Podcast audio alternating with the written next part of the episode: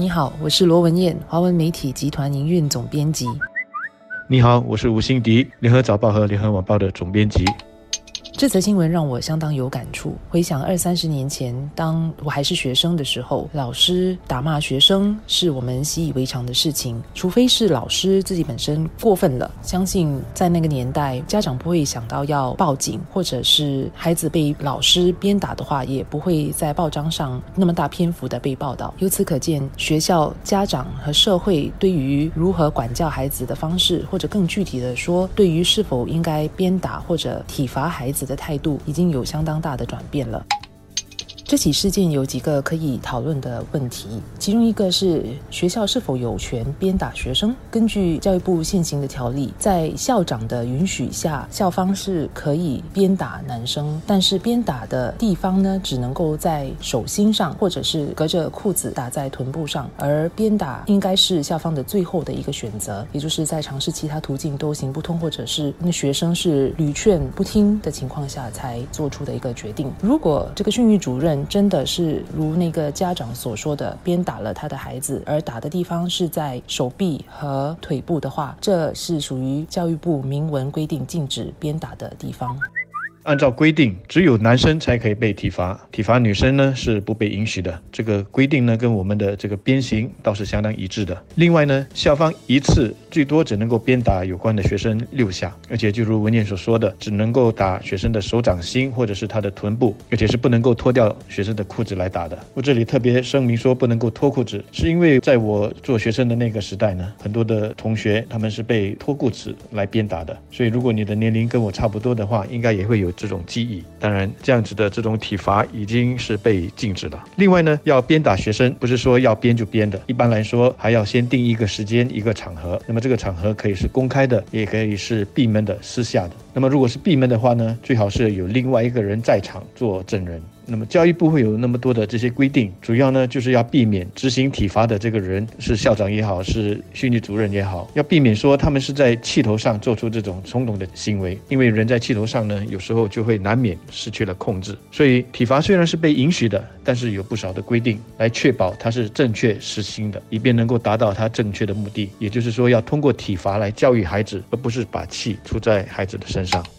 身为家长，我可以理解男孩的父母的焦虑和气愤，但是我们到目前为止所听到的是报警的家长那方的他的说辞。我其实也很好奇，就是因为在这起事件中有另外一位被鞭打的同学，他那边的那个讲法，还有训育主任和校方的讲法又是如何？只能够把这三方的讲法或者是他们的叙述拼凑在一起，才能够有一个比较完整的理解整起事件的前因后果，还有真正发生了什么事情，才好下判断。那以最近所发生的这个事件来说，有关的老师是否是有遵守了这些规定，目前呢是还不清楚。不过从网上公众的这个留言来看，几乎是一面倒的支持教师，他们不认同家长去报警去投诉这样子的做法。当然，因为被打的不是我们自己的孩子，我们的反应是可以有很大的不同的。我做副校长的一个朋友就告诉我说，一般家长到学校投诉孩子被体罚的时候，最常用的一个理由就是我们在家里从来就没有打过孩子，言下之意呢就是说，孩子是我生的，我都舍不得打，你是谁？你有什么权利打他？所以呢，现在学校很多都不想要体罚学生们了。那么说白了呢，就是他们不想去惹这个麻烦，免得呢，即使是体罚是有道理的，执行的时候也是有根有据的，但是最后呢，还是要写很多的报告，向这个解释，向那个解释。这一点呢，我觉得是值得我们做家长去思考的。如果真的来到这样子的地步，对我们的孩子是好还是不好呢？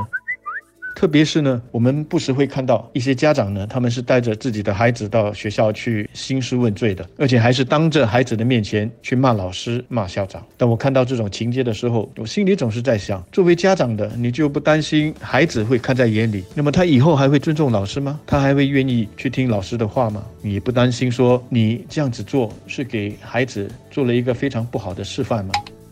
我有三个小孩，最大的是十四岁，读中二；最小的一年级，今年七岁。我和我先生都不主张鞭打孩子，选择以其他的方式来惩罚，包括不让他们看电视啊，或者不让他们跟朋友玩，或者是以老大来讲，就没收他的手机，就是用其他的方式来让他们感到痛。但每一个小孩子都不一样，个性也不一样，适合我孩子的管教方式未必适合其他的家庭。而根据国际调查机构 Ugov 最近的一项调查，新加坡有将近八成的家长在家里会使用藤条等体罚的方式来管教孩子，而百分之三十七的家长则认为学校不应该使用体罚，但也有百分之三十五的家长是认为学校使用体罚是可以被接受的。